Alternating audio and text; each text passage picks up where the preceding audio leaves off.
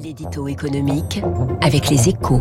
Avec François Vidal. Bonjour François. Bonjour François. Directeur délégué de la rédaction des échos aujourd'hui et demain, la Fed américaine, la Banque Centrale Européenne et la Banque d'Angleterre tiennent leur première réunion de l'année. Des rendez-vous très attendus alors que l'inflation euh, commence à ralentir, François. Oui, ce qui se décide aujourd'hui et demain, c'est ni plus ni moins que le climat économique des prochains mois. Hein. Depuis le printemps dernier, les banques centrales remontent les taux d'intérêt tambour battant. La Fed les a portés de 0 à 4,5% en un temps record, tandis que la BCE, partie plus tard, les a amenés à 2%. L'objectif affiché est de tordre le cou à l'inflation. Maintenant que la victoire semble à portée de main, la pression monte pour que les banquiers centraux marquent au minimum une pause. Si les prix ne flambent plus, pourquoi continuer à renchérir le crédit au risque de précipiter inutilement l'économie dans la récession alors qu'elle résiste plutôt mieux que prévu? Ce discours optimiste compte de plus en plus de supporters, notamment en bourse, où les indices dopés par cet espoir sont repartis en flèche.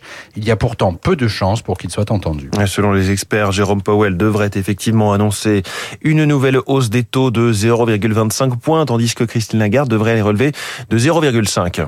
Oui, absolument. Hein. Et ce qui est plus important encore, c'est que ni l'une ni l'autre ne devraient crier victoire dans leur combat contre l'inflation.